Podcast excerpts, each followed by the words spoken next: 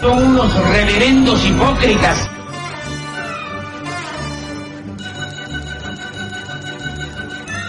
¿Por qué no suben a la tribuna a responderme si son tan hombrecitos? Tú te puedes reír, tú puedes decir lo que tú quieras, pero tú mientes.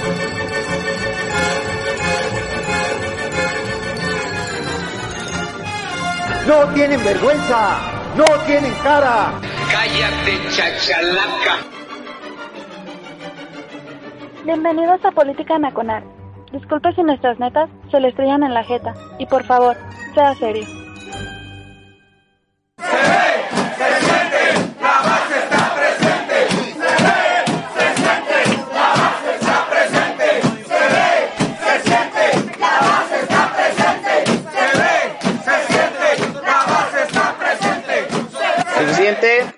Suficiente, bien, gracias. Hola a todos, soy Oscar Chavira dando comienzo a la emisión de esta semana de Política Nacional. Gracias a toda la gente que amablemente está en vivo en esta emisión, nosotros también. También estamos en vivo, mire que pues, eh, ahorita es una tarde calurosa aquí en, la cabina de Política Nacional, no lo sé por qué, es verano, yo lo sé, pero eh, para estas fechas acá en Guanato City, pues ya debería estar este, cayéndonos el frío. Ya se acabó agosto. ¿Cómo les va en su 2020? ¿No? Ya es el octavo mes del año. Que vale madre, ya lo sabemos. Este, pero ya va a empezar el mes patrio. ¿Cómo, ¿Cómo, les está este, cayendo la trama del festejo patrio de este año, no? 500 personas con antorchas en el, en el zócalo, ¿no? Y con el águila juarista, ajá, Simona, ajá, sí. Ay, no. Hitler, los, los fascistas tendrían envidia, se sentirían orgullosos, ¿no? Por ahí vaya usted a ver, eh, ponga antorchas y ponga nazis y va a ver que, pues, este, la idea de López Obrador no es tan original, ¿no? Todos, todos sabemos que eh, los caudillismos, los nacionalismos, pues tienen su narrativa, y esta narrativa de antorchas y, y, águilas este, con las alas extendidas, qué bueno que no es una águila austriaca, al menos en eso todavía este, guardamos cierto pudor, ¿no? Es un águila juarista, yo no sé qué significa juarista, perdón.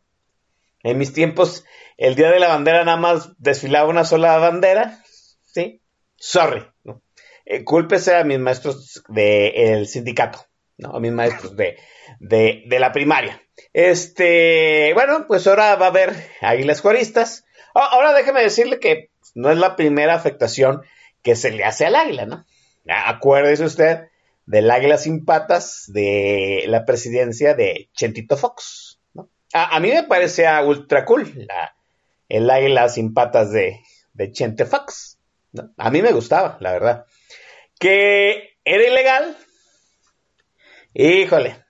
Luego nos metemos con la ley del escudo, la bandera e, y el himno nacional. No, no, es, no es ley de, de, símbolos patrios, ¿eh? Por ahí andaba, rondando un tuit que decía, es que la ley de los símbolos patrios, pues no, la ley es la ley del escudo, la bandera y el himno nacional. Sí, pues sí, la ley dice a la letra que pues, no debe de haber representación del escudo original que no sea igual a uno que guardan como patrón, ¿no?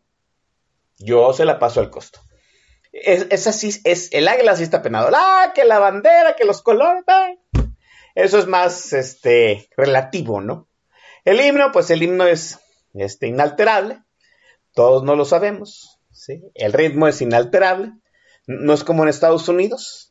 Usted ya recuerda las, las, este, no sé, la postemporada del béisbol es muy, es muy dado a hacer eso, ¿no? Que hacen, cantan el himno norteamericano y lo, lo cantan, pues dependiendo del género que domine el vocalista, ¿no? He ido el himno nacional eh, norteamericano en blues, en rock, en jazz, ¿no?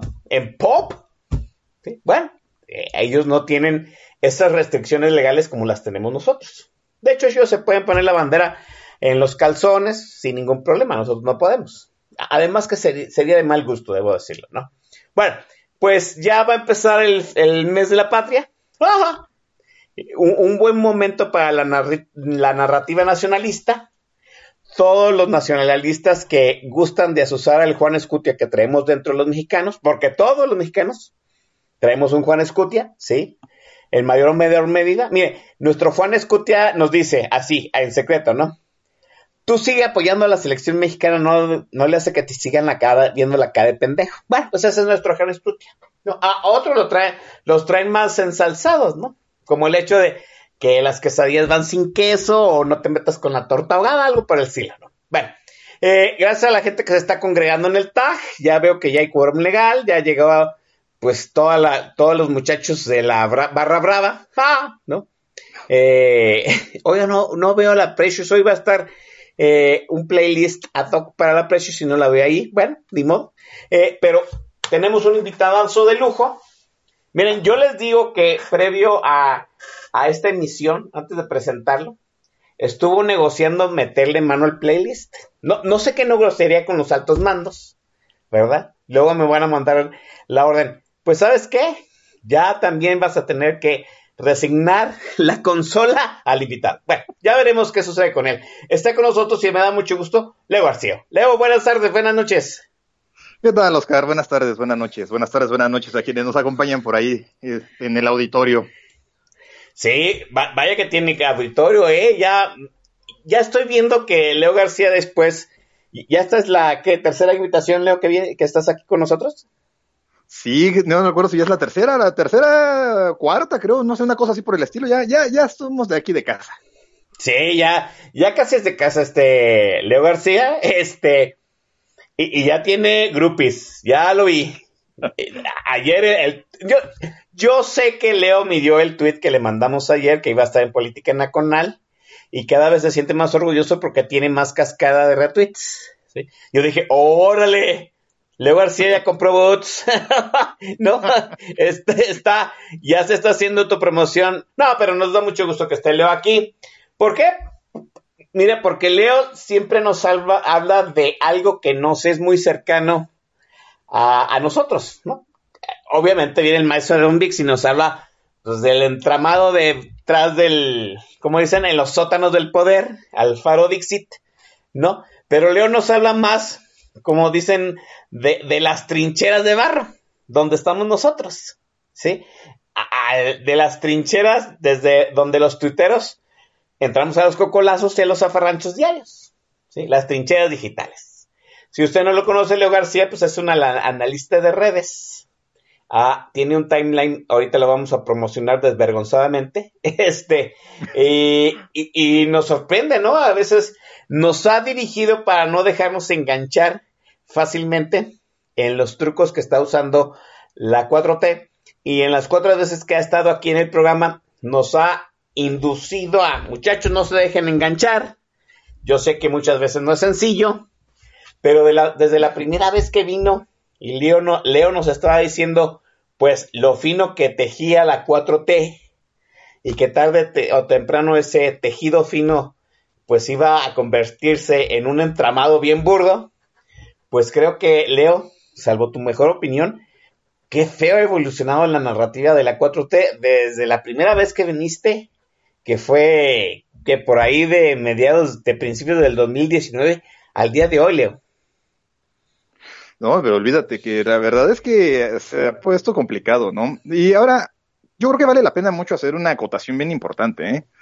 eh cada red social está teniendo su propia dinámica y al menos en Twitter, que es donde yo creo que el auditorio, tu servidor y bueno, tú y tu servidor este, somos asiduos, este, ya como que ya les cuesta muchísimo más trabajo imponer su narrativa, como que ya aquella cuestión de que tú ponías una crítica y te saltaban 25 cuentas bien léperas y decías, ¿estas de dónde salieron? Ya como que eso ha ido pasando, ¿no?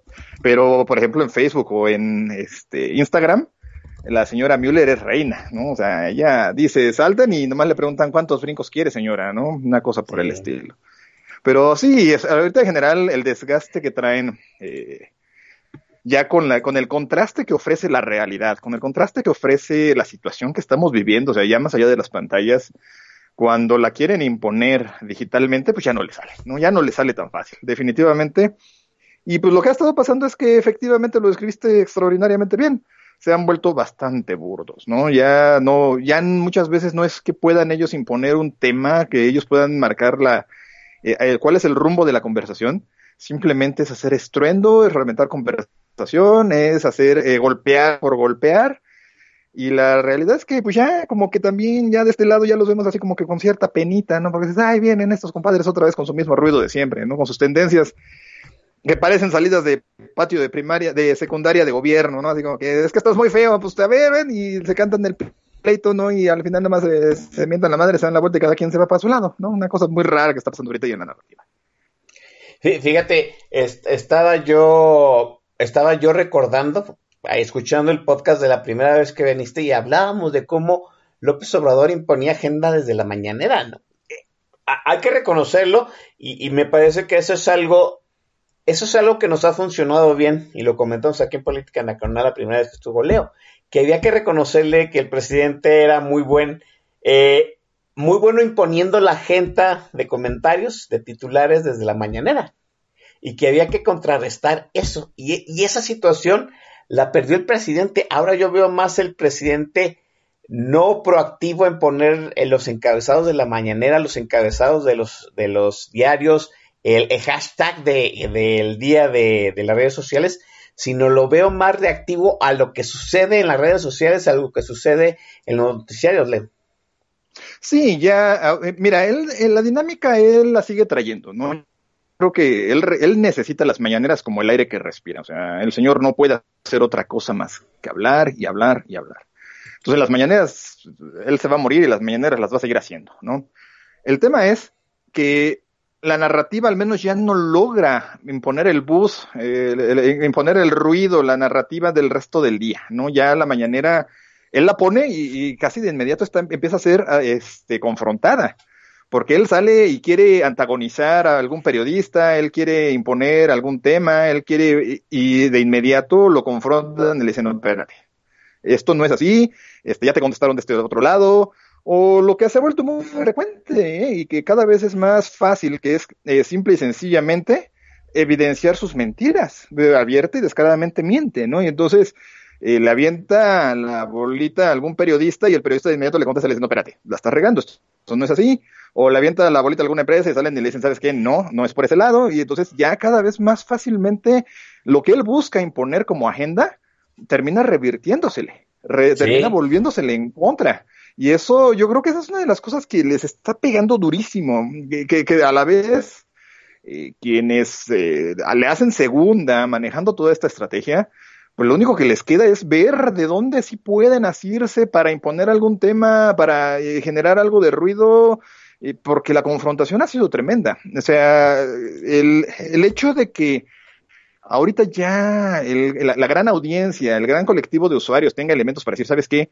Esto que este señor dijo es una tontería, o esto que él prometió no se cumplió, o simplemente, ¿no? Está equivocado. O sea, ya es lo mismo de siempre, está siendo repetitivo, e inclusive algo que, que hace un ratito lo recordaba con una amiga, ¿no? Eh, ahorita lo que está pasando directamente con los gobernadores, ¿no? Y eso a la vez está repercutiendo en las redes. Él se les para enfrente a los gobernadores, los gobernadores le contestan con los puntos sobre las sillas así bien clarito, y el, y el cuate ya no sabe ni qué responder, ¿no? Y inclusive eh, eso termina, termina siendo lo que, lo que marca realmente la, la, la, conversación en línea. O sea, ya no es que él fuera y humillara a los, a los gobernadores que sucedió, que él iba y se paraba en los eventos y, y, las rechiflas y el cuate con su risita socarrona, ¿no? Y, y, entonces, pues eso después era, continuaba el hinchamiento dentro de las redes y eso, eso era lo que marcaba la agenda. Ahorita eso ya lo perdió.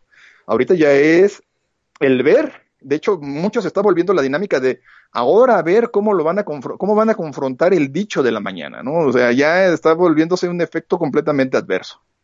Sí, fíjate, qué, diferencia, y me parece que eso que estás comentando, este, sobre las primeras giras presidenciales a, los estados, por ahí de, no sé, yo creo que la primera gira que hizo fue, obviamente, a visitar a este pelmazo de Veracruz, ¿no? Eh, recuerdo que la primera gira la hizo a Veracruz, había, había que vigilarle el rancho, ¿sí? Pero eh, recuerdan ustedes que luego los gobernadores se quejaban de que primero le tundían a los gobernadores y luego a la hora de las presentaciones en el templete, este, la mención del gobernador era llena de rechiflas y la mención del presidente era lleno de vítores y los gobernadores se quejaron de que había acarreados, de que los comités estatales de Morena acarreaban a la gente y se organizaban para buchear al gobernador. ¿Qué diferencia el día de hoy? Me parece que ese es un cuadro que ejemplifica perfectamente lo que está sucediendo. La imagen del gobernador de Querétaro este, mirándole a la, a la cara, ¿no? A los ojos a López Obrador y diciéndole, pues usted no me manda, ¿no? Y usted no me va a, a menoscabar, no me va a chantajear. Y la cara de López, de López Obrador en una estampa que déjeme decirle, quizá no, no molesto por lo que les lo estaban diciendo, pero la imagen ahí quedó y, es, y esa imagen, esa narrativa es la que está ganando el día a día del presidente, Leo. Y se repitió la dosis hoy, ¿eh? Ah, ah sí es cierto, sí, hoy fue, hoy fue con cabeza de vaca o Tamaulipas, Leo. Y a lo mejor él la va a tener más difícil como para sostenerla, ¿no? En el caso del gobernador de allá de, de Querétaro, ha podido sostenerse en, su postura y ha costado mucho más trabajo y mejor le aventaron a la, este, la unidad de inteligencia este, financiera para que es que tienes ahí un dinero que no, se, no es explicable. A cabeza de vaca hoy se le igual lo confronta, igual con toda la claridad y con toda la, este, toda la. Pues, además de todo, yo creo que ahorita es, es, es muy significativo también efectivamente, digo, los metamensajes, ¿no? Los, los cuates parados enteros en el atril y mirándolo y diciéndole lo que es. Entonces, eso, eso, eso es lo que ahora eh, hace eco en las redes. A lo mejor hoy a cabeza de vaca al rato lo van a tundir con algún trending donde lo acusen de, de relaciones con el narco tal, porque por ahí ya había algo de ruido con eso.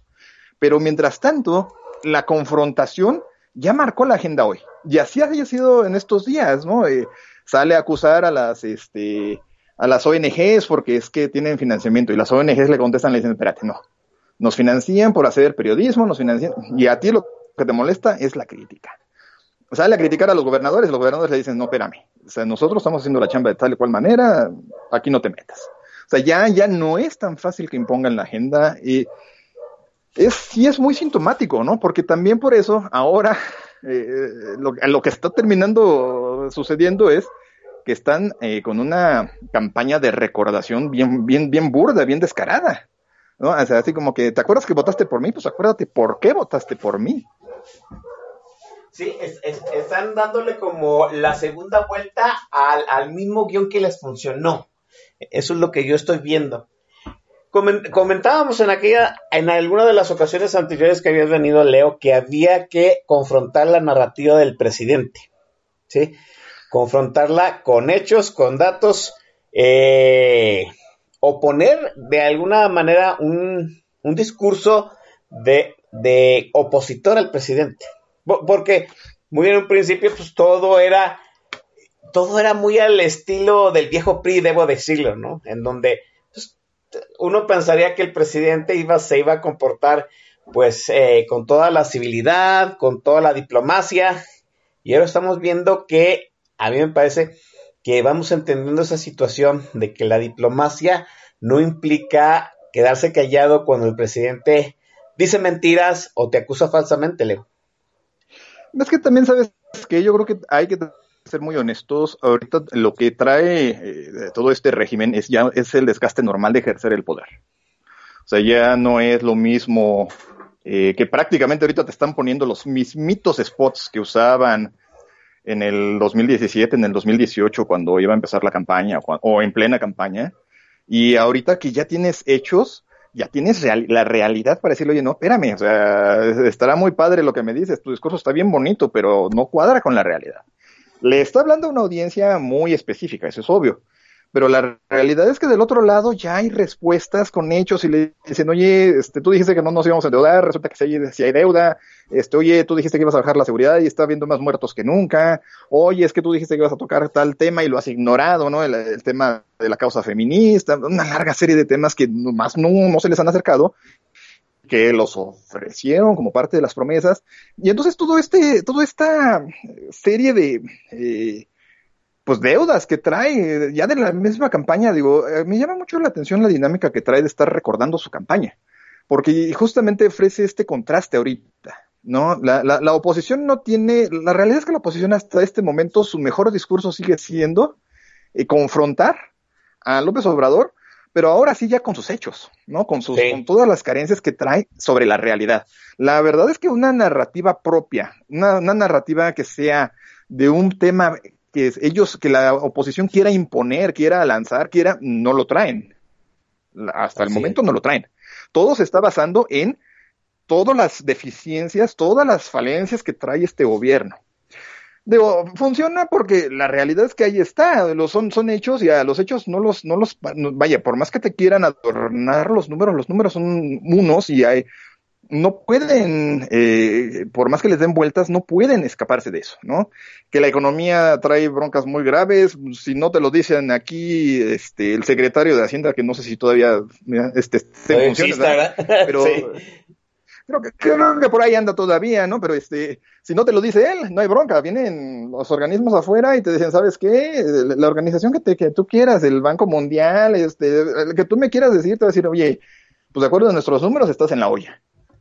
Y, el- y- y un caso muy, este, muy claro de esto es lo que está pasando con la pandemia, ¿no? Eh, López Gatel se ha dedicado todo este tiempo a querer eh, lavarle la cara a López Obrador y llega desde fuera le dicen, oye, no, a ver, según las matemáticas que nosotros hacemos acá, resulta que estás viendo, queriéndole ver la cara a todo mundo, y la realidad es esta.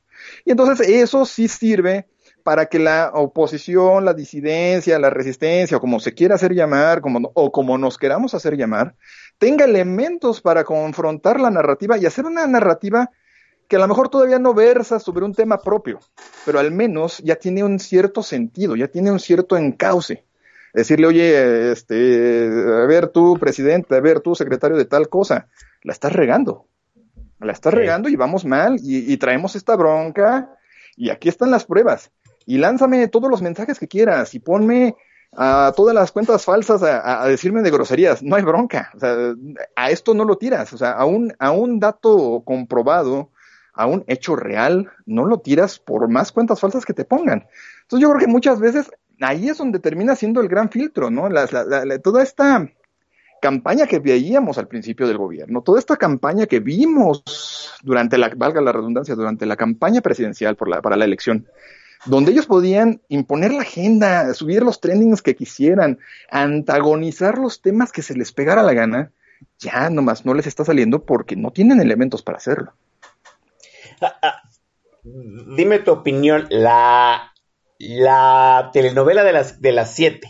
Yo sé que en cierto sentido, o sea, a mí me parece, me pareció inicialmente una buena estrategia que hubiera todos los días a las 7 alguien que diera las cifras de la pandemia. Al fin y al cabo, mm, se nos había dicho y lo habíamos visto lo que sucedía con la pandemia en Asia, con la pandemia en Europa, pues todo era una cuestión de números de infectados, de tratamientos, de darle tiempo al, al servicio médico para que se preparara, de guardar a la gente mientras la ciencia hacía su chamba, ¿sí? Y me pareció bien, pero López Gatel desde un principio lo ma dice yo no soy político, lo quiso manejar de una forma política. ¿Crees que la narrativa de López Gatel ha dañado al presidente? Al presidente sí, porque nosotros creíamos que nada ha dañado al presidente. Y ahora estamos viendo que, pues, yo sé que ahorita la, la credibilidad de López Gatel está pues, hecha añicos, pero esa situación de la mal manejada narrativa de López Gatel en la telenovela de siete le ha hecho daño a López Obrador. Sí, muchísimo, por supuesto. O sea, está pasándole y están en la misma olla y digo, y esto no lo digo yo, no lo dices tú, lo dicen a nivel internacional diferentes medios y por más que, que, que, que se enojen y se ofendan y se quieran este, poner delicados con el tema, pero lo han dicho, ¿no? Ponen en el mismo saco a Donald Trump, a Jair Bolsonaro y a López Obrador, ¿no? Y les dicen, a ver, ustedes tres han sido lo peor manejando el tema este, pandemia. Y el problema ha sido que efectivamente, yo creo que ahí mencionaste dos momentos que son decisivos, que son clave en el tema pandemia en cuanto a la narrativa. Que eh, López Gatel diga que él no es político cuando desde el día uno el tipo lo único que ha hecho es política. Desde el día uno de este tema, él lo único a lo que se ha dedicado es a hacer política. Y el otro momento es cuando él sale a, querer justificar los desplantes de López Obrador, es decir, no es que el presidente es fuerza moral, no es fuerza de contagios, oye, este, ya, no, ya no no necesitábamos más evidencia que eso para saber que al tipo lo tenemos perdido, ¿no? Que el cuate eh, está en ese puesto única y exclusivamente como una barrera de contención para que no se desbordara la, la, narrativa principalmente y sobre todo queriéndola manejar con respecto al control de la información y no lo logró. En ningún momento el trabajo de López Gatel ha sido la salud ni evitar muertos, nada de eso ha sido el trabajo de López Gatel. El trabajo de López Gatel todo el tiempo fue simple y sencillamente intentar ser la contención del tema de la pandemia, que dañara lo menos posible a López Obrador, porque este gobierno todo se trata de López Obrador, y no lo logró, ¿no? Entonces, el cuate sí, todo el tiempo ha hecho política, todo el tiempo se ha tratado única y exclusivamente de mantener tanto como ellos quisieron imponer un cierto monopolio de la información, no lo lograron, de ninguna manera, y por fortuna no lo lograron. Y entonces ahora esto al contrario, ¿no? El, dique que él hizo de esa narrativa, de esa información, de, querer eh, manejar una cierta percepción, cuando ya definitivamente aquello de truena, el primer destinatario al que esto le llega, al, que le llega el daño de todo esto es a López Obrador. No hay vuelta, ¿no? Entonces, sí, yo creo que eh, el tema el tema pandemia sorprendentemente puede ser el, lo que narrativamente hablando más daño le puede haber hecho ahorita a López Obrador. Yo creo que es una de las cosas que más ha ablandado esta, esta máquina que traían de imponer agenda, de imponer narrativa, ¿no? Eh, ¿Con qué cara? Digo, a lo mejor es todavía un poco, un poco el límite que han encontrado, el con qué cara sales a justificar tantas muertes, ¿no? Así es, las oficiales, ¿no? Porque todavía las no registradas, ya sabe usted, multiplícalas por tres y el multiplicador sigue siendo un parámetro ah, más cercano a la realidad, pero, pero bajo, ¿verdad? Hay que decirlo así. Déjeme dejar ahorita este segmento de política nacional. Estamos hablando con Leo García, nos la estamos pasando a todísima madre, hablando de la narrativa del gobierno federal. Falta hablar de Beatrice, porque es todo un tema, Beatrice, ¿no? Este, hablar de los videoescándalos y, y, lo que comentaba Leo, ¿no? La estrategia del segundo informe que tal parece es revivir la campaña electoral del 2018. Vámonos al playlist del día de hoy. Creo que es el único, el último que voy a tener yo en libertad cuando venga Leo García. Creo que ya le dieron la prerrogativa de meterle mano a la consola. Y para el deleite de este viernes tenemos a Bon Jovi. Volvemos.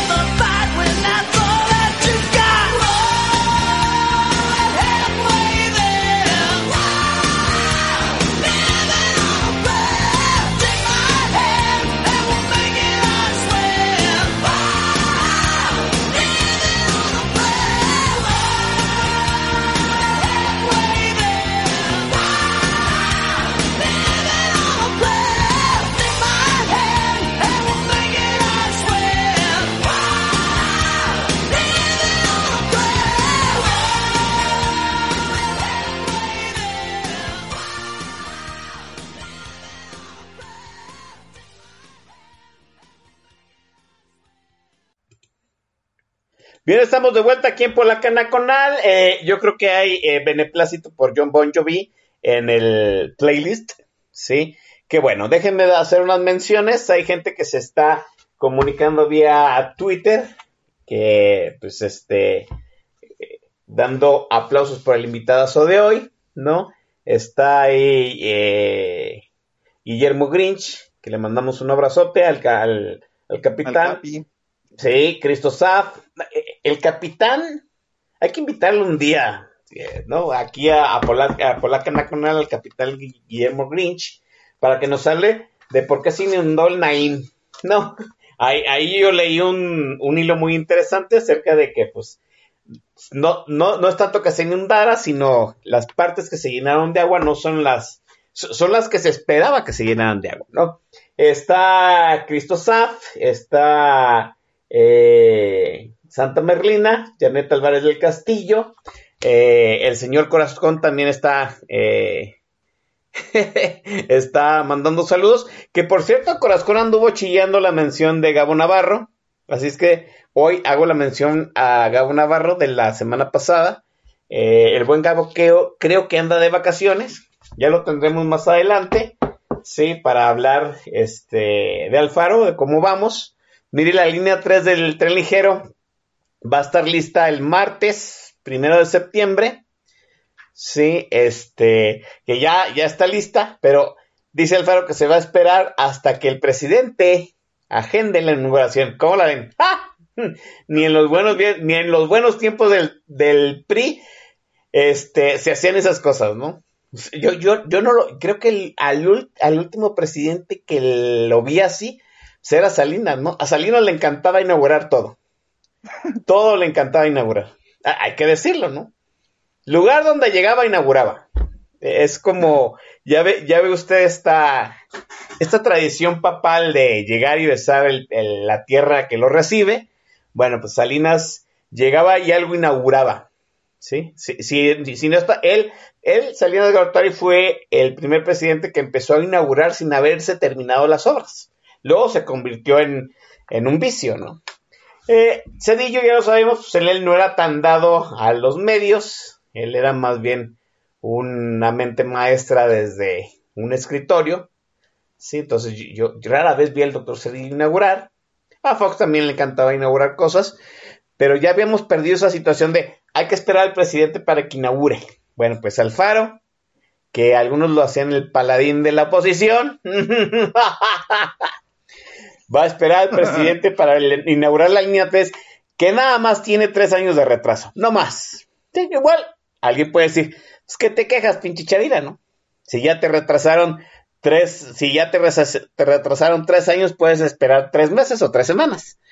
Pues sí, pero las formas, muchachos. Pinche el faro. Se vende como opositor y a la hora que usted quiera, señor presidente. Bueno, está Publio Fifilia también. Nos está escuchando. Déjeme darle retweet para captar más ingenuos. Y en el pack, pues está la gente ruda, ¿no? De cada semana está Visión Liberal, está el Master El Shah, aplaudiendo, por supuesto. Dritten 107, Rack Valgar, ahora sí lo dije bien, correctamente. Está el escritor Gonzalo Suárez, por supuesto. Está Permexicum, Miura Mike. Dice Miura Mike que me parezca a Raúl Velasco. Yo digo que no. ¿no? O sea, eh, me falta mi Pati Chapoy, muy probablemente, ¿no? Este, pero no, si usted me conociera, no. Lejísimos de, de, de, de Raúl Velasco. Yo, yo creo que ahorita hablamos de Raúl Velasco y los menores de 30 años dicen, ¿y ese quién? ¿Y ese güey quién es? No? Este, está el coronel Chorizo. Y ya poco a poco se está acercando la fecha en el calendario que el coronel Chorizo pues va a venir aquí a decirnos si Joe Biden la va a hacer, va a hacer la quiniela o el señor Donald Trump se va a reelegir. Yo digo que todavía no canten victoria los demócratas. Está Javier Santoyo y JPLP. Sí, gracias a todos ellos. Eh, yo, yo quería meter en esta conversación con Leo García un tema, el tema de Beatrice, de Beatriz, la señora Müller, la, la, esposa del presidente. Y digo esposa porque no, no le puedo decir eh, primera dama porque pues ella dice que no es la primera dama, ¿no? Y se oye muy sexista esa situación. Muy probablemente tenga razón, ¿no? Pero Beatrice se ha convertido, no sé, Beatrice se me hace como una eh, Martita Sagún con Twitter, ¿no? qué, qué, qué, bueno que en los tiempos de Marta Sagún no había Twitter, no había Facebook, porque si no, aquello habría sido pues lo que está sucediendo hoy, ¿no? eh, Beatrice se ha convertido en un frente de batalla muy independiente de su esposo. Yo en algún momento, déjame decirle por qué. Beatriz se convirtió en un objeto de, en un centro de diana mediático en el momento en que empezaba a fallar la narrativa de, eh, de López Gatel. ¿sí? Acuérdense que ya empezó esa situación de que hay que hacerle caso al doctor, que no creen en las, en las fake news, este, las cuentas oficiales las lleva el doctor Gatel, etcétera, etcétera. Yo pensé. Simplemente, simplemente ella reactivó su cuenta de Twitter precisamente para con el tema de la pandemia, ¿no? Porque antes de eso ella ya supuestamente había abandonado Twitter.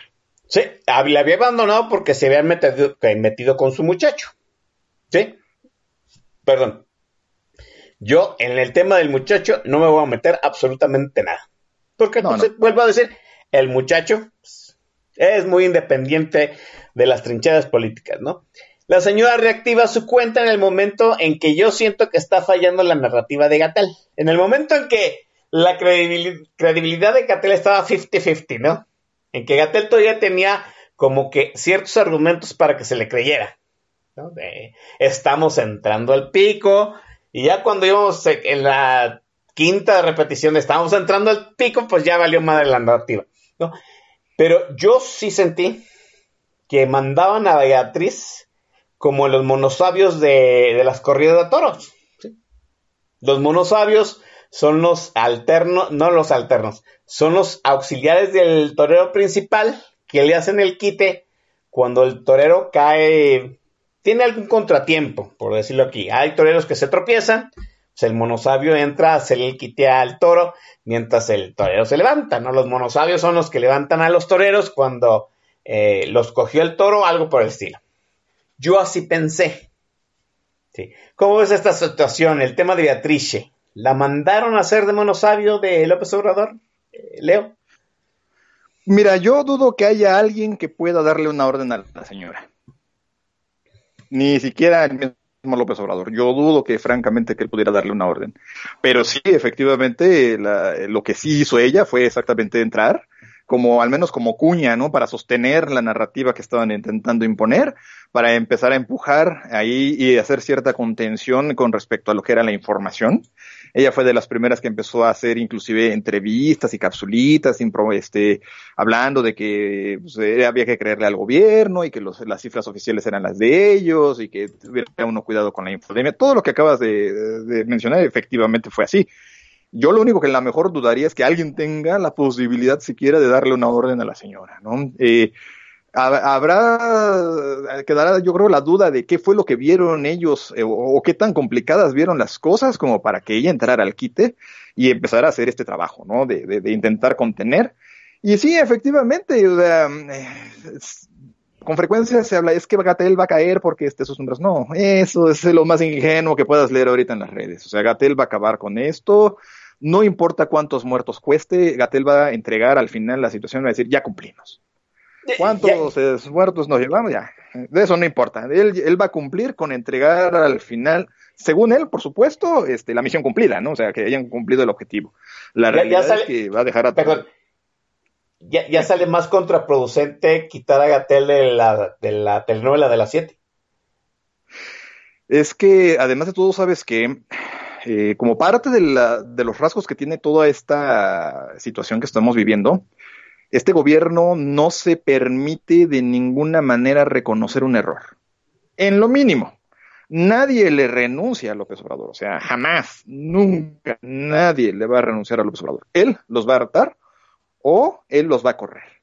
Entonces, Aquí es lo mismo que está pasando, o sea, si tú, si López Gatel a lo mejor en un atisbo ahí de, conciencia dice, oye, ya sabes que esto ya está, ya nos llevó el tren, pero no puede renunciar, él está ahí metido ya a, lo que tope. Esa es una parte. La otra es que el mismo gobierno no lo va a hacer porque sería reconocer que se equivocaron. En el momento que ellos salieran a decir, oye, ¿sabes qué? Este, es que, ¿qué crees que Gatel pues, le dio chorrillo y ya no puede venir y lo mandamos a su casa y, y ya metimos a un reemplazo? En ese momento se les cae todas y cada una de las frases que López Gatel haya dicho. Desbarata la narrativa completita que él saliera por la razón que fuera. Entonces, no, o sea, López, este, López Gatel va a acabar la encomienda, este, se va, le, le, van a celebrar este, como si fuera de verdad un gran triunfo que vaya a la Organización Mundial de la Salud y todo este rollo que traen ahí trabajando. Porque además de todo es parte, eh, justamente este rasgo de la, de la, cercanía que tiene con Beatriz Gutiérrez Müller es, es, muy, es muy sintomático. O sea, el, eh, primero y antes que nada, a lo mejor que antes que afectar a López Obrador, una pifia de, de, de López Gatel, se, lleva, se, estaba llevando entre las patas a Beatriz Gutiérrez Müller, precisamente. Entonces, eh, no, eso no va a pasar y sí, definitivamente es una intentaron ser un dúo muy peculiar, ¿no? Eh, López Gatel, Beatriz Gutiérrez Müller, no funcionó, definitivamente no funcionó. Ahorita ya López Gatel va por sus fueros, va, este, da la cara cada que quiere y cada que puede y cada que no hay algo muy feo que decir. Y la señora Gutiérrez Müller ya mejor volvió a dejar, está haciendo algo de distancia con respecto al tema. Me, me acuerdo que cuando te empecé a leer tus hilos, Leo, recuerdo mucho que hacías un, un, hilos en donde recomendabas a la gente que no se dejara llevar por sus emociones sobre lo que leía.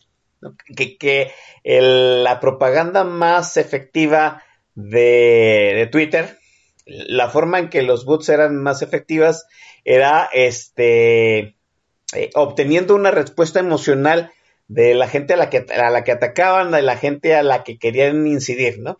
Y, yo veo muchas respuestas de, de, Beatriz Gutiérrez Müller muy sacadas de la víscera, ¿no? O sea, la señora siento que siempre empuja hacia adelante, siento que muchas veces escribe enojada, escribe molesta, escribe encabronada y, y, y eso es ¿cómo decirlo? Este, gasolina de, alto octanaje para las redes sociales, ¿no? A mí me parece, en cierto sentido, pienso que Beatriz Gutiérrez Müller también en algún momento empezó a dañar la figura presidencial, ¿no? O sea, esa dupla Gatel Gutiérrez Müller empezó a dañar también la figura presidencial porque la señora pues, cayó en el error de ser muy visceral en sus tweets. Sí, efectivamente. Eh, mira, eh, no es gratuito que la narrativa que intentaron imponer era, fuera, estuviera basada en, la confrontación. Porque realmente ellos también se hacen de esa confrontación. El problema es que la confrontación te alcanza y te rebasa. Es, básicamente es por lo que yo siempre sugería exactamente eso. ¿no? ¿Saben qué? El que quiera bajar a batirse con los troles y con los puppets y con todo este relajo, va a salir bailado, porque, porque en aquel momento, cuando lo llegábamos a comentar, parecía que tenían recursos como para sostener un pleito por semanas. Hoy día sí. lo que vemos es eso, ¿no? Ya la, la, la eh, fíjate que tú dices y dices muy bien, la señora escribe desde la víscera. Yo te diría que más que con ira, que más que con enojo, lo que la narrativa oficial también está evidenciando mucho es frustración. Traen una frustración tremenda porque los números no les cuadran, porque la realidad no les cuadra, porque la gente no les responde, porque las cosas se les están desbaratando en las manos y por más que ellos intenten salir a decir, oye, todo está muy bien, este, estemos tranquilitos, todos vamos a estar contentos, la, la, la, la realidad los está confrontando. Y entonces, ahorita con eso, la señora no puede decir, no puede salir a poner un tuit de hola, buenos días, sin que le lleve una retahila de reclamos. Y déjame decirte algo, eh, ella ha evidenciado cuáles son las membranas sensibles que tiene. Por eso es que también mucho ha sido efectivo confrontarla eh, en ese sentido. Eh, quiero decir, lo del muchachito, ¿no? Lo de su hijo. El problema de que ella reaccione al hijo, a cuando menciona a, su hijo, pues ha evidenciado dónde es, dónde puede incidir la narrativa en su contra. Y lo su peor, línea, y déjame su, línea de flotación. Sí, ella la exhibió, ella solita la exhibió. Y además de todo, ¿sabes qué? Eh, la están confrontando con un tema bien sensible. Eh, yo eh, por ahí puse unos tweets donde mostraba yo algunas de las menciones que les están haciendo tanto a ella como a él, a Beatriz como a López Obrador, donde el tema salud, particularmente el tema salud, tenga que ver o no con el asunto de la pandemia, también el asunto de, de los niños que están dejando sin tratamientos contra el cáncer o bueno, para tratar su cáncer, está pegando muy fuerte. Y son cosas son muy sensibles, o sea, ahí sí uno lo menciona y hasta sientes escalofrío porque dices, ¿cómo puede esta gente querer este, torear la narrativa sobre ese tema? Sin embargo, ella, ella sola dio pie a todo esto, ¿no? Eh, eh, el que sus principales reacciones, recordarás aquello que sucedió con Chumel y toda esta bola de cosas, cómo ha sido todo, todo aversado con respecto a sus reacciones a cuando el tema es su hijo. Y no solo eso, ¿no? También sus desplantes de prepotencia, donde ella empieza a hablar acerca de que las fake news y una serie de cosas, eh, ya a él le va sumando, ¿no? Entonces, sí, eh, el que ellos estuvieran construyendo la narrativa a partir de la confrontación, el problema es que la confrontación ya los alcanzó y los rebasó. No, yo creo que no se ha ganado nada, ¿eh? Yo creo que aquí hay que ser también muy cuidadosos y tener la sangre muy helada. O sea, la narrativa ellos a lo mejor ahorita no la pueden imponer, pero la realidad es que, la, como empezábamos diciendo en la conversación, seguimos siendo reactivos a lo que ellos dicen, a lo que ellos hacen. Que la reacción sea ya adversa, ya es otra situación. Digo, yo creo que de seis meses para acá ya ha sido algo que definitivamente no han podido tener y ahorita muy en particular con la señora Müller, ella solita mostró cuál es el nervio donde si le tocan, si le duele. Sí, y, la línea de flotación que le desconecta la, como dicen, la neurona le activa la víscera, ¿no? Aquí recuerda Jules Guitar, aquel polémico, aquella, aquel, aquel era, era un tuitero que le dijo algo así de que pues, ella que tenía influencia, algo así, en el gobierno federal, pues que le ayudaba a los niños con cáncer, ¿no? Un tuit, fíjate que déjeme decirle, nada grosero, ¿eh? Ah, Leo, sí. Y, fíjate que fue, eh, eh, fue ese, ese, ese, ese es muy, muy, muy interesante. Ese, yo creo que ese caso debería de, hasta para las escuelas de comunicación debería de irse. Porque además de todo se da en una serie de circunstancias bien interesantes.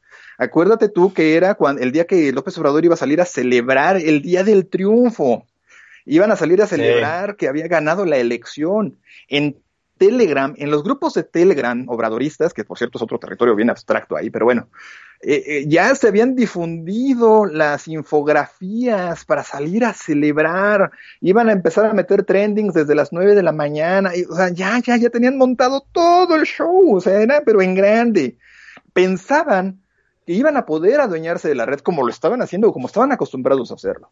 Efectivamente, y muy cierto.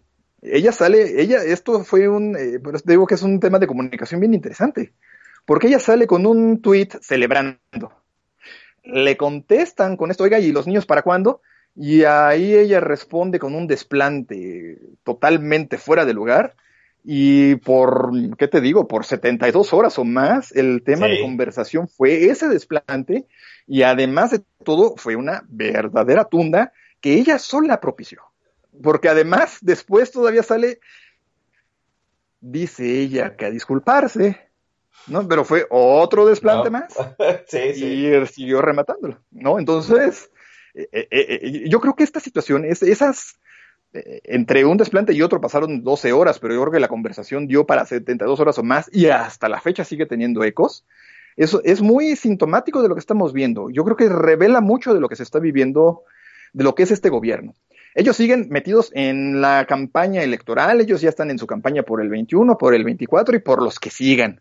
Ellos siguen perdidos en la onda de que es que el pueblo los adora. Ellos de verdad creen su discurso de que es que el pueblo está rendido a sus pies y es que es una máquina siniestra que está pagando para que los tuiteros vengan y la, agredan. O sea, ellos siguen, ellos sí están perdidos en ese mundo. ¿eh? Y, cuando se, eh, se topan que eso que ellos creen, que ellos imaginan, puede no ser real, los descuadras completos. Sí, así es. es. una situación muy narcisista, hay que decirlo, ¿no? Todo el mundo me quiere, todo el mundo me, adora y me doy cuenta de que hay alguien en las, en las redes sociales que pues, vive en otra realidad. ¿no? Y, y, ahora lo estamos viendo, no es una cuestión nada más de los tuiteros. Digo, Beatriz Gutiérrez Müller lo ha agarrado contra el tuitero de a pie, pero ahora estamos viendo que López Obrador ya está acusando a medios, a, a, organizaciones civiles de que se les está pagando por atacar al, al, gobierno, ¿no? La última, ahorita la acabamos de ver, a Animal Político lo acusó de que la Kellogg's y la Ford le pagaban para este hacer narrativa en contra del tren Maya. Y, y ahí está el, el medio de Daniel Moreno, pues defendiéndose y diciendo que el presidente, otra vez, miente y engaña con medias verdades.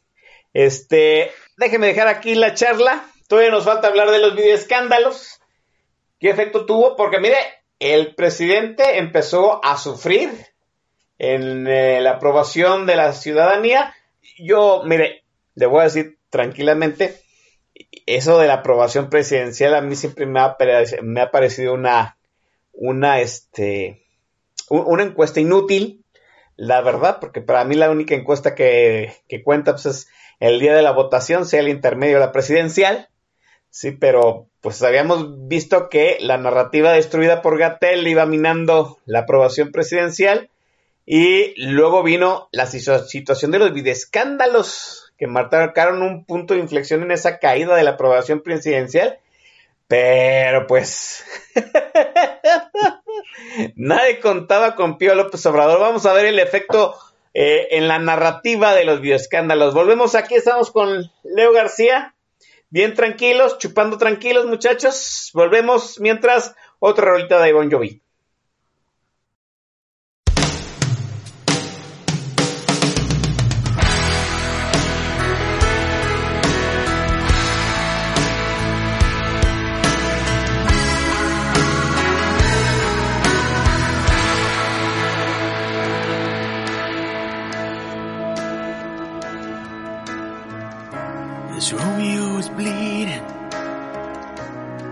Can't see his blood.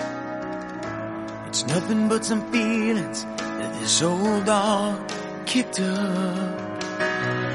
It's been raining since you left me. Now I'm drowning in the flood. You see, I've always been a fighter, but without you, I give up. Now I can't sing a love song like the way it's meant to be the sun.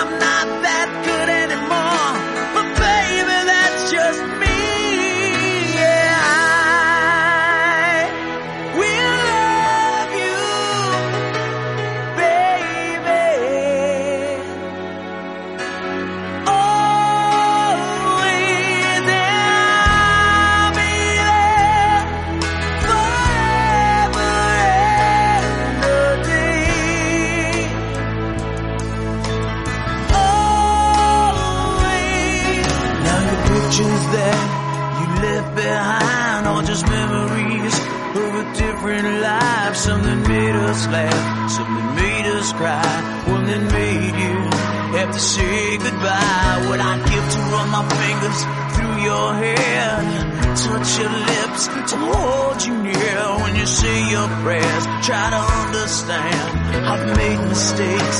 I'm just a man. When he holds you close, when he pulls you near, when he says the words you've been needing to hear. I wish I was him words of mine to save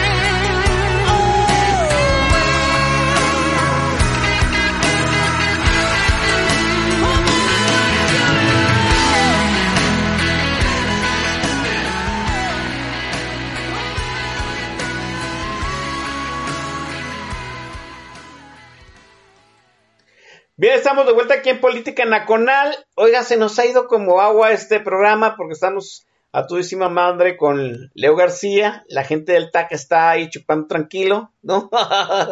Están hablando de, eh, pues que en el próximo presupuesto de egresos viene una reducción del 75% para eh, el Fondo de Cultura Económica que eh, dirige Taibo Junior.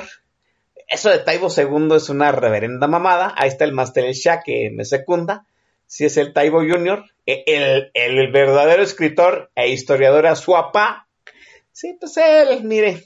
mm, no, escribe de historia muy para cierto sector de la población, voy a decirlo, como en un 75% de reducción en los programas que fomentan libros de bajo costo.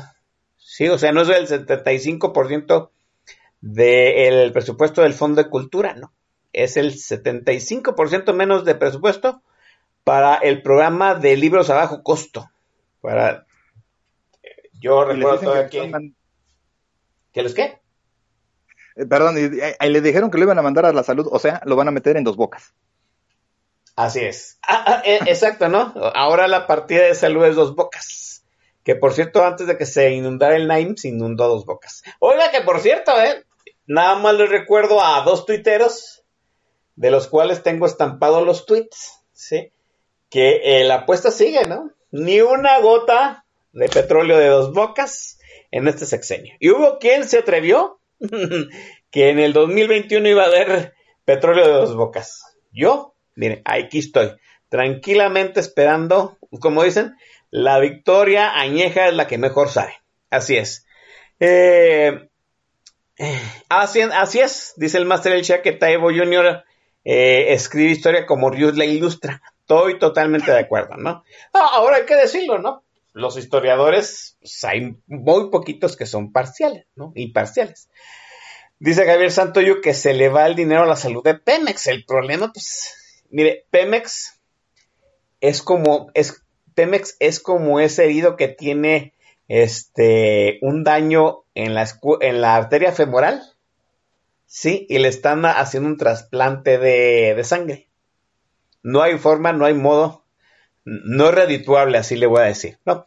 Este, estábamos hablando de la narrativa en tiempos de la pandemia, en el medio de la pandemia, y, y muy probablemente, midiendo el timing, empezaron a jalar lo que todos pensamos que era pues, el último recurso de este gobierno. El hecho de perseguirle las malas cuentas a el licenciado chulo Enrique Peña Nieto Bebé. ¿Sí? Eh, ya sabíamos que habían capturado a, este, al señor Lozoya en España. Estábamos esperando que le dieran largas a su extradición. ¿Sí? Y sucede que no. ¿Por, por qué? No lo sé. Se dijo que Emilio Lozoya Austin, ah, no hay que confundirlo, hay otro Emilio Lozoya que es su papá. Su papá era Emilio Lozoya, el miembro de los Toficos. Los Toficos eran pues, el, el, el podríamos, podríamos decirlo, la pandilla de Carlos Salinas en, en una de las escuelas mascaritas de eh, la Ciudad de México antes de que se fueran a hacer sus posgrados.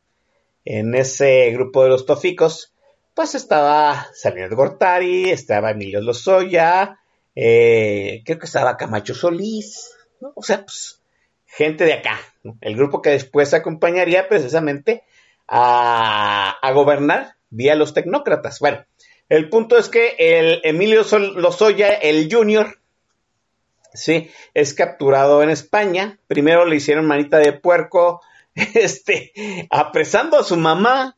Oiga, eso es rudo. En la política mexicana uno se mete con todo menos con las mamacitas. Perdón, ¿no? Ah, sí, sí, sí, Perdón, bueno. Le hicieron manita de puerco a, a Emilio Lozoya deteniendo a su madre.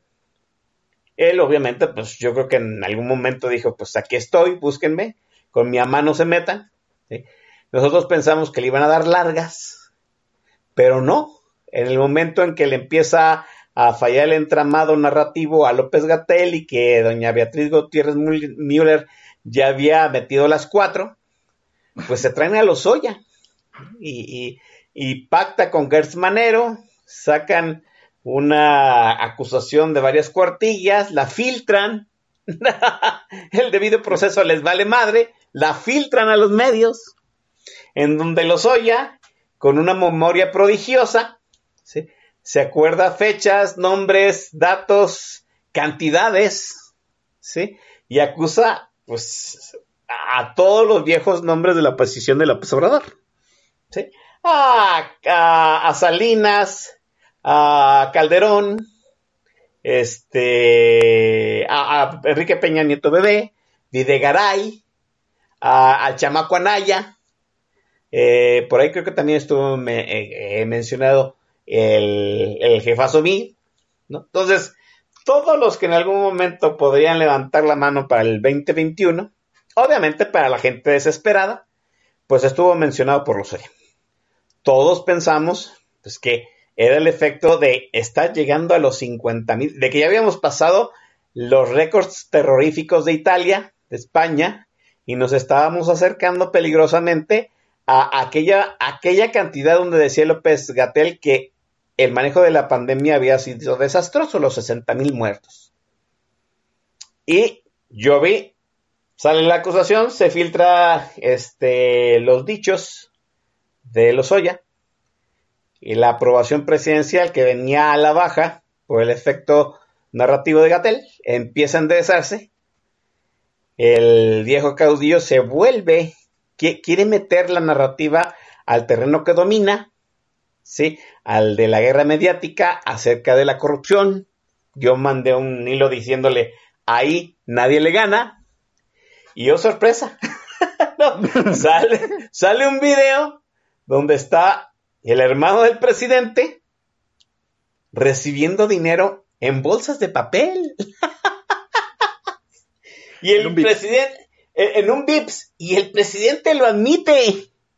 ¿Sí? Si nos dieron dinero. Cuando está, pues es un hecho ilegal. No se puede entregar dinero en efectivo sin registrarse a una campaña política o a un partido político. ¿Qué, qué cómo fue el efecto de esta narrativa, porque eso sucedió en cuestión de días, Le. Sí, pues fue muy, eh, ha sido vertiginoso, ¿no? Porque para empezar, el tema de Lozoya, digo, era más que obvio que a Lozoya lo trajeron como, como bolas de demolición, ¿no? Al cuate lo trajeron para repartir estigmas, es decir, mira, este es corrupto, mira, este es corrupto, mira, este es corrupto, y mira, todos son corruptos, menos yo, qué casualidad, ¿no? Mira, ya, ahí está, lo, lo está diciendo, fíjate lo que son las cosas, ¿no? Sustentar una narrativa en un ladrón confeso. Bueno, pues si esa es la calidad ética de este gobierno, está padre, ¿no? Pero eso es lo que querían, agarrar y decir, mira, él estuvo allá metido en el batidero, él lo vio, a él le consta, él le está señalando. Pero resulta, así nada más de entrada, cuando empiezan a hacer todo este relajo y sale el primer video donde salen unos prominentes panistas y tal, oh, sorpresa, efecto estresan, ¿no? El señor López dice, ya vieron, ya vieron, ya vieron, ahí están los panistas recibiendo dinero, y todo el mundo se acordó de Bejarano. Sí, es cierto. Eh, eh, eh, ese día la tendencia fue Bejarano, ¿no? Así como que, ay, mira, está recibiendo dinero, sí, igual que Bejarano, y mira, se están embolsando dinero, sí, igual que Bejarano, ¿no? Y Y, por más que intentaron aventar la narrativa, decir, miren, pero es que son panistas, vean, son panistas, del, y, ahorita están aquí en el, sí, está muy padre, pero acuérdate tú de Bejarano, ¿no? El- ahí se hicieron un Streisand monumental, o sea, el establishment diciéndote, voltea a ver para allá, y el estruendo generado terminó haciendo que la atención se dirigiera a ellos, no a donde ellos querían dirigirlo. Y la gente eh, que con una memoria, pero que, no se las perdonó en lo mínimo, de, inmediato lo que trajo colación fue a Bejarano, es decir, sí, así igualito que con Bejarano, igualito, ¿no? Y, y por más que lo intentaron, nomás no hubo manera. Acto seguido, ahí viene la declaración, mira, ahí está la declaración. Sí, pues está padre, pues ahí te va, te contesto yo con un video, ¿no? Y, y entonces el estruendo que han estado trayendo ahí ha sido bárbaro. Eh, es una situación muy, muy simple hasta cierto punto, ¿no? Eh, es, un tema de congruencia, que lo que dices, haces y piensas este, coincida, que vaya en la misma línea. Si lo que haces, dices o piensas no va en línea, empiezas a causar disonancia, o sea, que algo no te está cuadrando y entonces necesitas eh, pensar de dos maneras diferentes una misma idea para intentar entenderla y eso no es posible. Entonces, ¿qué es lo que termina sucediendo? Pues que por más que intentaban jalar la atención hacia la corrupción de los otros, empezó a voltearse la narrativa hacia la corrupción propia. Y cuando tienes a un señor que dice que es presidente y que llegó ahí vistiéndose él mismo de todas las virtudes, de todas las cualidades, hablándose de sí mismo en superlativos, donde él dice que es incólume a la, a la- a la que la corrupción no lo alcanzaba, ¿no? Que la, la corrupción sencillamente no, que él no ha robado, que él es honesto, que él solo habla con la verdad y con cosas, decíamos hace un rato, ¿no? Nada más y nada menos que la simple realidad. Le dicen, mira, ahí está el que era tu secretario particular, un cuate que por más que le des vueltas y salgas a decir que tú no te enteraste, eh, robó o, o recibió dinero o lo que haya sido. Ahí está en el video con dinero. Y por más que le des vueltas y por más que le hagas, acá está otro video donde nada menos que tu hermano está recibiendo dinero. ¿no? Y como dices, o sea, ya en el colmo del cinismo sale la decir, ah, sí, pues que sí, sí, no, sí recibimos dinero. A mí me depositaban en el Banorte, ¿no? Hasta, hasta haciendo el comercial, ¿no? Ah, sí, el Banorte, ¿no? Ah, dale, sí, gracias. Ese día también fue tendencia Banorte, ¿no? Bueno, pues no me hagas publicidad, compadre, y menos de ese tipo. Entonces, sí, definitivamente la, la narrativa no, ya no la han logrado imponer, al menos no en el tono que ellos han querido comentábamos un poquito fuera, del aire, ¿no? Ya estamos en una dinámica en los que la cortina de humo necesita cortina de humo y al rato viene la cortina de humo para tapar las cortinas de humo porque ya resulta que ya no están pudiendo imponer la narrativa y ya no están pudiendo con tanta facilidad dirigir la atención a lo que ellos quieren, sino que se les terminan revirtiendo porque pues, simple y sencillamente están estrellándose y una vez más repetirlo porque creo que es importante entenderlo, la mera y simple realidad es lo que les está pegando. ¿Hay una desesperación en el equipo del presidente? Frustración tal vez, no sé si desesperación sí puede serlo, sin duda. Yo digo, uno es resultado del otro, definitivamente, ¿no? Pero sí, al menos el hecho de que tú, eh, ellos estén marcando o estén queriendo marcar el tema en la conversación y no les resulte. Y, y, y, también yo creo que lo evidencia mucho como ahorita algo que fue a lo mejor hasta cierto punto circunstancial en las recientes horas, ahorita que estamos hablando en las muy recientes horas, pudo haberles funcionado un poquito más como despresurizante, que fue el libro de Olga, de Olga Warnat, ¿no? Que, que, que apunta al, ah, sí. al, clásico hombre de paja de la narrativa, ese sí nunca les va a fallar, que es Felipe Calderón. Ellos, en cuanto nomás le señalen un dedo a Felipe Calderón, todo el mundo reacciona. Para bien o para mal. No, ya se ha vuelto un tema prácticamente parodiano. O sea, te mencionan a Felipe Calderón y te enojas o te contentas. Y lo defienden o lo atacan, no hay vuelta. Sí, no, que deja, es un tema completamente irracional. Que, que, déjame decirte que, o sea, en algún momento habría que retomar esta charla, pero exclusivamente de la estrategia narrativa que trae Felipe Calderón, porque Felipe Calderón de unas semanas para acá ha cambiado totalmente su narrativa. Antes era más mesurado en sus comentarios vía Twitter y ahora se ha vuelto totalmente agresivo y en franca oposición a la narrativa presidencial. Ve, pues déjeme decirle, sí, sí, déjeme ya. decirle rápidamente. Digo, yo sé que, que este, yo, yo sé que, vuelvo a decir, que Federico Arriola ya admitió algún día haber dicho que el alcoholismo de Felipe Calderón era un engaño, pero a veces sí, sí se ve como que Felipe Calderón anda muy, muy de buenas y suelta cada, cada tweet. Obviamente, pues, a él no hay problema, porque pues no es un servidor público en cierto sentido, pero sí trae una narrativa más agresiva en sus tweets, eh, Leo. Sí, más recientemente, como bien dices, ya no lo sé, fíjate que ahorita que lo estabas diciendo, pensaba yo para mí mismo, ¿no? Eh, no sé si será que él mismo también ya detectó, ya se dio cuenta que, que, que la narrativa oficial ya trae grietas. Sí. Que ya la narrativa oficial ya tiene grietas y, y que entonces cuando ya tuviste dónde está la grieta es pégale ahí en la grieta. No hay vuelta, o sea, quieres que se caiga, pégale en la grieta. Entonces, a lo mejor él ya también ya se dio cuenta que dónde están las grietas que trae la narrativa oficial. Sigue siendo el hombre de paja preferido. Sigue siendo el objetivo principal. O sea, tú pon a cualquiera de los prominentes este, propagandistas eh, 4T a- y menciona a, Calderón y algo va a reaccionar. No hay falla. No hay falla. Y, y, no sé hasta qué punto puede hacer que ya ese mismo efecto también se les termina revirtiendo hasta cierto punto. Digo, la, la- ahí la confrontación es lo que funciona más para ellos, sigue siendo un tema de confrontación ahí. Pero sí, ya Calderón también ya está cambiando ahí su tono. Yo creo que cuando esto empezaba, cuando todo este régimen empezaba a imponerse y que veías la narrativa tan, tan, tan acre que podían lanzar contra quien quisieran, podían hacer garras a quien se les pegara la gana. Tú recordarás las primeras semanas de este gobierno, cómo le empezaron a emprender contra el Reforma, por ejemplo, ¿no? Sí. O cómo empezaron a, este, a Enrique Krause, las campañas de, de, de Denuesto contra Enrique Krause fueron brutales. Eh, campañas de ese estilo que, que, que, no había sencillamente, no había manera de que, la, de, de que se les pudiera confrontar en la narrativa. Podían hacer lo que se les pegara la gana. Eso ahorita ya no está pasando, ¿no? Entonces ya también, como que ya hay quien ha detectado que este tipo de cosas ya no están funcionando. Curiosamente, la- el sábado pasado, según esto, algunos eh, prominentes troles este, de la 4T iban a convocar a un paro contra Twitter por vendido y no sé qué cosas. Y entre la- lo que ellos ponían en, en- en lo que proponían para este paro, era justamente ignorar las provocaciones. ¿No? O sea, es muy, es muy eh, curioso ver que ahorita ellos que- crean eh, que están siendo agredidos, que ellos crean o que ellos vendan la idea de que ellos son los que están siendo atacados, de que ellos vendan la idea de que ellos son las víctimas en todo esto, ¿no? La realidad es que cuando tienes tantos hechos comprobables, tanta información medible, de datos a por mayor, por más que le busques, si acaso puedes recurrir a un tipo como Calderón, ¿no? Es- ¿Sabes qué? Pégale a Calderón. Pero fuera de eso, y aún ahora que ya el mismo Calderón está reaccionando, pues ya lo único que también ellos mismos han ido encontrando es decir, ¿sabes qué? Pues retráete. Ya retráete, porque la, la, narrativa ya no la controlan con esa facilidad que lo hacían antes, cuando, como lo hacían al principio, ¿no?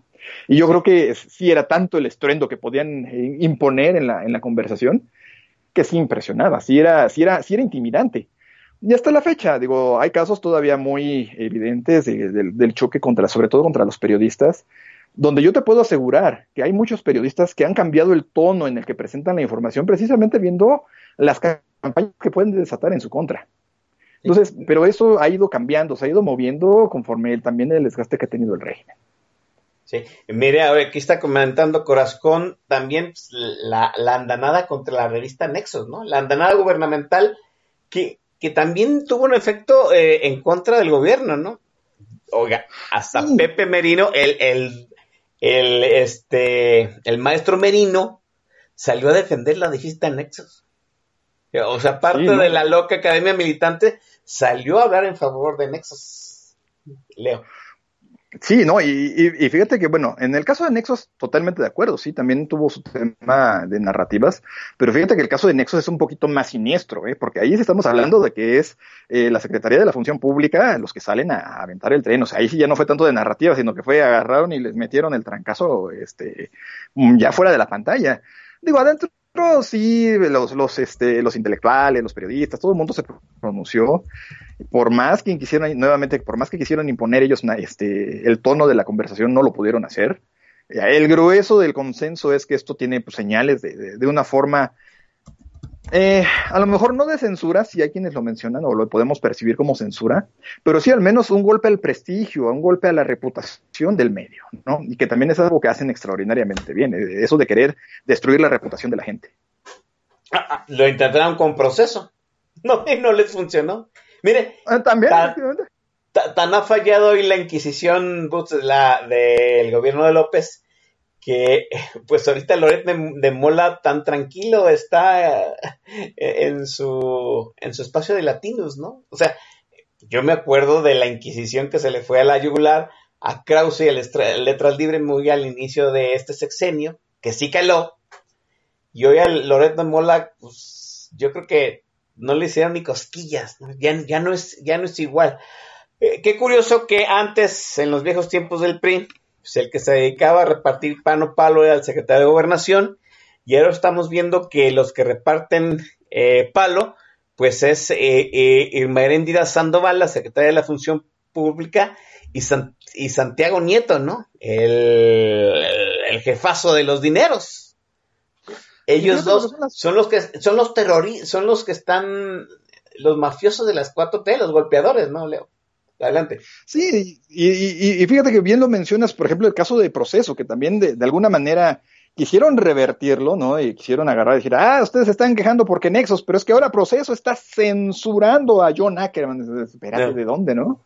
Y resulta que proceso sale y, y lo mismo, el director de proceso le planta cara a Ackerman, le dice, no, a ver, ubícate, compadre. Tú También, querías sí. tener línea editorial, tú querías influir, tú querías más dinero, tú querías esto, tú querías lo otro párale, no es censura, es sencillamente que se acabó la relación laboral y listo, porque tú estabas haciendo política a través del medio, ¿no? Entonces, y nuevamente, eh, eh, la, la- la- la- máquina de propaganda intenta meter a la conversación la idea de que es que fue Felipe Calderón el que influyó porque María Schroeder es su cuñada, o no sé qué parentesco raro quieren manejar ahí.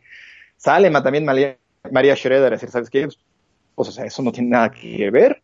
Entonces, no, ya por donde le buscan, ya los argumentos o lo que intentan ofrecer como argumentos no se sostienen. Y la confrontación se les revierte muy fácilmente ya.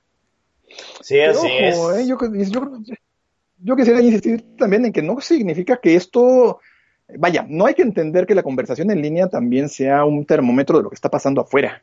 O sea, no significa que dentro de 15 días López Obrador vaya a renunciar, o sea, en lo mínimo. O sea, sería bastante ingenuo pensar que porque se está dominando, porque ya se... Vaya, no podemos hablar de que se ha dominado la conversación entendiendo como que se impuso una idea sobre de otra. Más bien lo que ha estado pasando es que se desgastaron los que querían presentar sus propias ideas e imponerlas, que en este caso pues, será toda la máquina de propaganda alrededor del régimen. Cierto. La realidad les hizo, la, la realidad es la que hizo la chamba. La realidad Sí. es la que agarró y les dijo, a ver, tienes tantos muertos, tu economía está en el sótano, X, Y y Z factores, no te dejan sustentar por ningún lado, por más que lo intentes, una narrativa propia tampoco. ¿no? Y es la realidad la que se está imponiendo. Entonces, yo creo que también esa parte es importante tomarla en cuenta, irse con mucha mesura, es decir, ¿sabes qué? Eh, lo que estamos viendo ya es un cambio en el modelo y en la dinámica de la conversación, pero porque son los hechos los que están hablando, pero realmente ahorita tampoco esté, es que esté habiendo una parte propositiva en la conversación. Viene el mes del presidente, ¿no? El, No, el bueno, mes en que da informe, en que da grito, está patrio, puedes usar eh, el populismo, la demagogia eh, nacionalista, ¿sí? Y yo veo los spots presidenciales del segundo informe. Cristo Jesús. ¿Cómo ves tú? ¿Cómo ves tú la propaganda del segundo informe? Leo? Está haciendo campaña, eh, como iniciamos la conversación, ¿no? Eh, Está yéndose a... ¿Te acuerdas por qué votaste por mí? Bueno, pues para que no se te olvide, aquí te lo vuelvo yo a repetir, ¿eh? Por estas y tales y cuales, y, y es que primero los pobres, y es que la corrupción, y es que los conservadores, bueno, ahora ya le agregó lo de los conservadores, ¿no? Todos esos elementos con los que él lanzó y, posicionó su presencia ante una audiencia que, la tenían muy bien identificada, ahorita lo que está haciendo es recordárselos, decirles, oigan, acuérdense que ustedes votaron por mí por estas y X, Y, Z razones. Es un lado arriesgado, porque además, y como hemos venido platicando a lo largo de, de esta conversación, es, puedes causar disonancia, decirle, oye, tú, tú me estabas prometiendo y no me estás cumpliendo. Pero también puede suceder que a muchos el efecto de recordación les va a decir, ay, de veras, los prianistas malvados son los que nos pusieron en esta situación, entonces tenemos que seguir apoyando a nuestro presidente y hasta sientes como se le llena la boca cuando lo teclea. sí, sí. Sí, entonces sí, o sea, eh, esa parte también, yo creo que eso es una, eh, también es muy sintomático de lo que estamos viendo. Todo esto son señales, son síntomas de lo que está pasando en el gobierno, ¿no? El gobierno se quedó sin asideros propios, decir, oye, ya logramos esto, oye, ya controlamos lo otro, ya logramos, ya, o sea, no, no tiene nada de eso. Por eso lo único que les sigue quedando es escaparse al pasado. Acuérdate por qué llegamos aquí, acuérdate por qué votaste por mí, acuérdate qué fue lo que yo te dije que tú me creíste y que te hizo que me, que me pusieras en el puesto, ¿no? Viene el 2021 año electoral y pues hay una gran oportunidad para hacerle más media a la narrativa presidencial que pueda influir en, en el día de la votación, Leo. Sí, pero ¿sabes qué? Estamos generando una trampa. Nos estamos metiendo en una trampa nosotros mismos estamos queriendo un pensamiento uniforme. Estamos queriendo decir, todos contra López Obrador. Sí, espérame. ¿Todos quiénes? ¿Todos cómo? ¿Todos a partir de qué? Ok, padrísimo. Todos contra López Obrador. Muy bonito. ¿A favor de quién sí?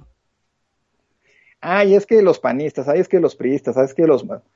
No nos hemos puesto de acuerdo y seguimos cometiendo el error, justamente el mismo error que fue, yo creo que el factor definitivo para que este régimen se hiciera cuando tú recordarás los últimos días de la campaña, la, la, la, desesperación que se veía en las redes sociales donde decían, es que el voto útil, el voto útil por el segundo lugar, ok, muy padre, el segundo lugar. ¿Quién es el segundo lugar?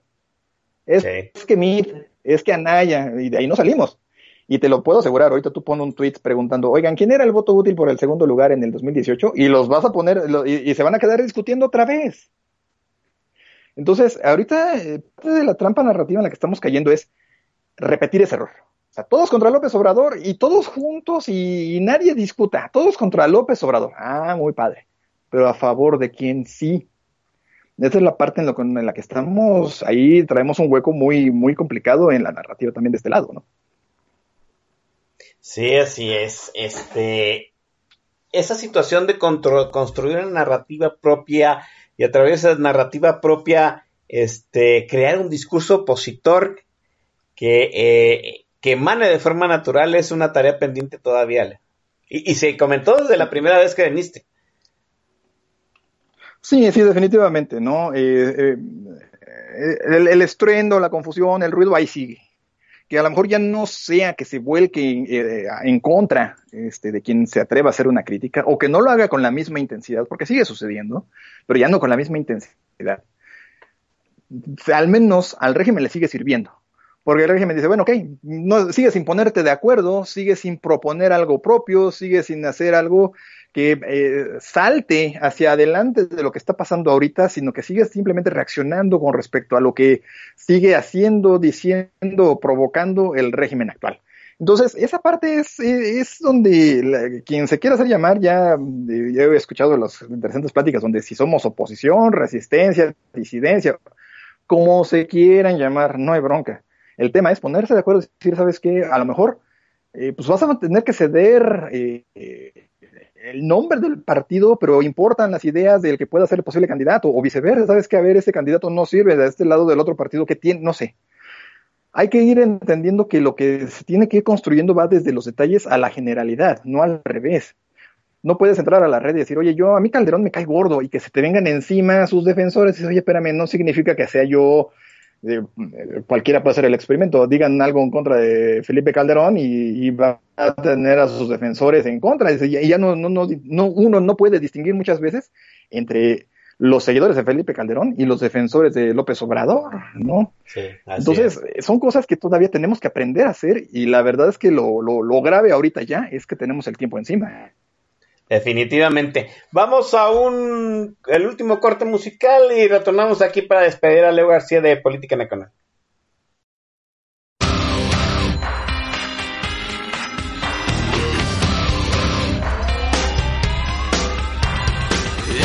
song for the.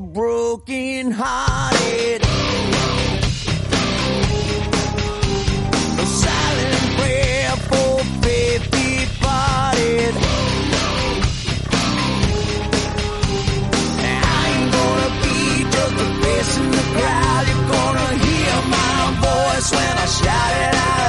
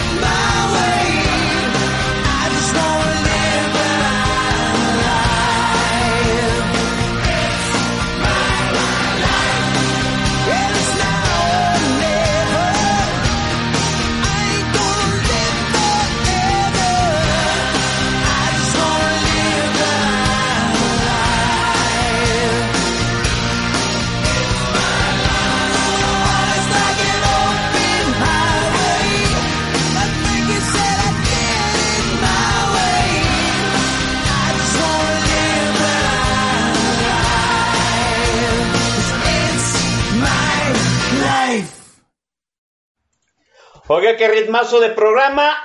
En, la cuarta visita de Leo González ya nos encontramos el, el ritmo. Ha sido un gusto. Hemos aprendido muchísimo. Nos ha encantado la charla. Y es un, lujo, es un lujo tener aquí a Leo García. Leo, enormemente agradecidos por esta visita y pues te comprometimos para la siguiente. Hombre, tú sabes, al, cada que se quiera, aquí estamos a la orden y no, verdaderamente un placer para mí. Siempre ha sido un gran, gran, gran gusto poder tener estas amenas pláticas. Di- dinos dónde te leemos, dónde te escuchamos. En arroba Leo García MX, en Twitter, ahí a lo que gusten, tan rápido como se pueda, este, se puede hacer la conversación y ahí estamos a la orden. Y, y luego, ¿dónde publicas? Porque ya, ya te llegaron al precio, dinos. Sí, no, pues ahí me, me, me, me- me- este, me permiten un espacio en la revista, etcétera. Cada lunes, ahí estamos saliendo con, con temas. Vamos dándole un poquito de contexto a lo que sucede en, la, en el entorno social y lo vemos también en- con la perspectiva desde las redes. Pues así es, Leo García MX en Twitter y lo estamos leyendo todos los lunes en, la, en el portal de la revista, etcétera. Muchísimas gracias, Leo. Muchísimas gracias a la gente que estuvo en el tag de la estación. Ahora sí, están pidiendo pues, que otra, otra, como si fuéramos mariachi. Pues no, aquí es, te- tenemos un, un horario de trabajo, muchachos, y luego cobran en horas extras y Leo García no cobra barato. Entonces, pues no hay presupuesto. Nos vamos, jóvenes, cuídense.